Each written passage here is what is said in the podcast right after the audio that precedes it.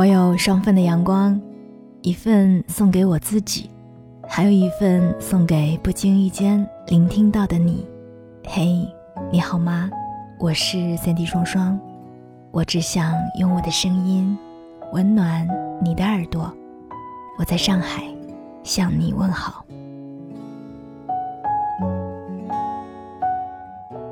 老实说，现在的我可能算不上是感情方面一个好的倾诉对象。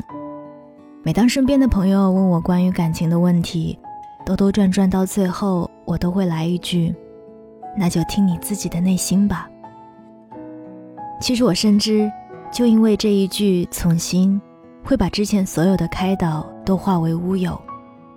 但是，还有什么比这个更好的答案吗？我曾经不是这样的，作为一个情感博主，自然是很喜欢帮朋友们解决情感方面的困惑。可是当我苦口婆心一一给出建议和方法之后，真正愿意调整自己的人少之又少。后来我才渐渐明白，大部分人不过是需要一个倾诉对象吧。每一次看似寻求建议的背后，其实心里早已经有了答案。只不过是想要在自己信任的人那里得到确认，至于给出的建议是否有效，本就不在他们的计划之内。曾经有朋友问我，该不该继续追求一个对自己无感的男生？我们两个人从聊天记录到平时对他的热情程度，以及约会的主动度，全面分析出了男生对他只是无聊时的消遣。失望过很多次，每一次失望之后，他都信誓旦旦地说不会再喜欢他了。可是隔天，他就再一次陷入一厢情愿之中，反反复复。之前也有听友跟我说，自己经常和男朋友吵架，每一次吵架之后，男友从来都不会主动哄，他觉得男生根本不爱自己。我和他聊了许久，我以为我们达成了共识。可是不久之后，他就告诉我，自己已经原谅他了。其实，在他们征求我的意见之时，在两个答案之间的光谱上，心里已经有了明显的偏向。我说的话，他们可能曾经放在心上过，可是最后的选择还是会去最开始心里想的那一边。之所以会向别人寻求答案。是因为心里也是有过纠结的，在遗憾和坚持之间，还是想要能够再努力努力。每个人的内心都趋向于圆满，在还没有彻底失望之前，都还是想着，哪怕自己忍下一时的委屈，最后的结果也许就能如自己所愿。因为纠结太多，想要权衡的东西太多，一边想要顺从内心。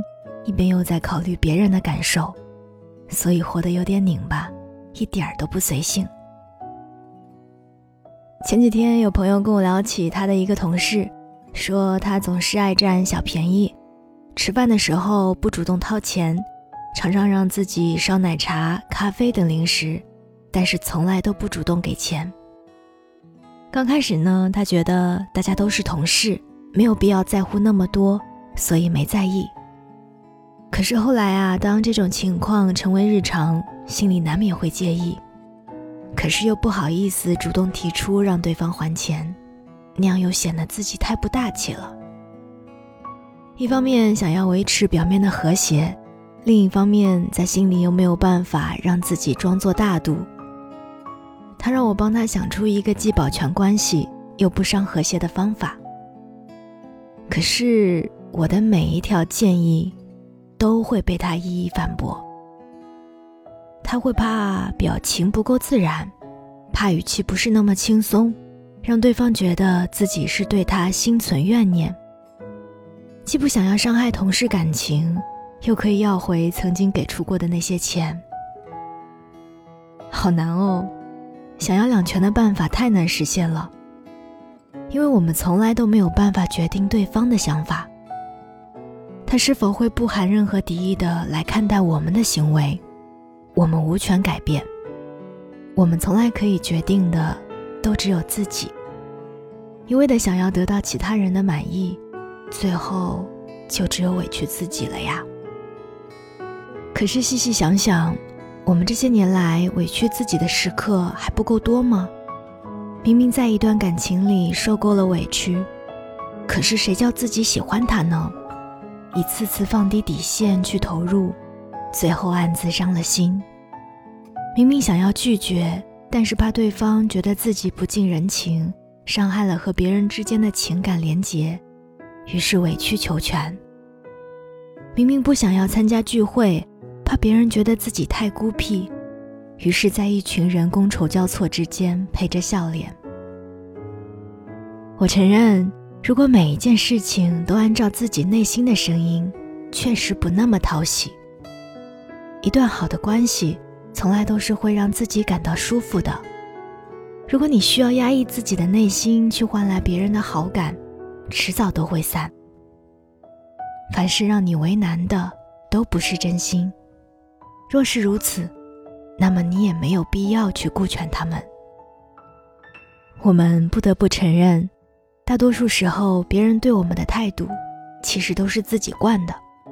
总是在意别人的看法，在意一段关系，降低自己的需求，也要去满足别人。所以这样看来，你所有的委屈里藏着的，全都是活该呀。我知道一时让你改变很难。下一次再遇到别人的一些不合理的要求，你可能还是会下意识的接受。我知道，即使受过伤，下一次再遇到喜欢的人，你还是会选择飞蛾扑火。也没有关系，你可以从今天开始给自己一个缓冲的时间。再次遇到一些你不想接受的事情时，你可以听听自己最先冒出来的声音，是拒绝还是接受。如果是拒绝的话，那就试着说出一句“不好意思”。